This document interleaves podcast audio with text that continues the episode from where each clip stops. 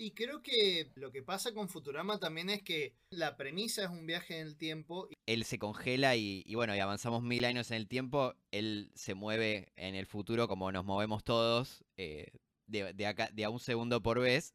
Pero como está congelado, él no lo siente eso. Entonces vos ves una cámara rápida que te muestra toda la historia de, de la humanidad, de la Tierra en, que pasó en mil años y se escucha un ping de, como de microondas, se abre la puerta y está en el futuro.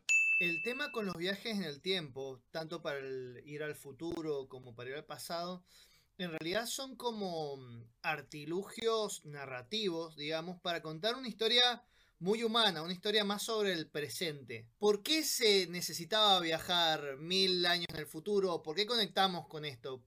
Siempre trataron de evitar las historias de viaje en el tiempo, porque en cualquier serie o peli que vea, viste, son historias complicadas y siempre vas a encontrar algo que no te va a gustar, que te va a hacer ruido, que te va a hacer enojar, ¿viste? Como que te va a arruinar la peli. Pasa con todas las ficciones de viajes en el tiempo. Que si vos, primero, si respetás el viaje en tiempo de la realidad o de la, de la ciencia, directamente no, no, no existe el viaje en el tiempo. Pero si creas unas reglas y las respetás en toda la historia, es muy probable que la historia sea muy aburrida, no funcione.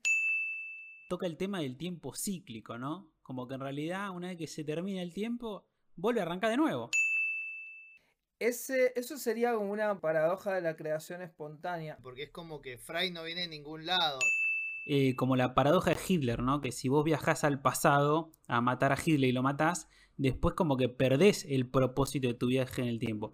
Siempre que hay viaje en el tiempo, de algún en algún momento se plantea matar a Hitler. Es como un tópico. Siempre Es gracioso porque la primera historia de matar a Hitler de viaje en el tiempo, Hitler estaba vivo.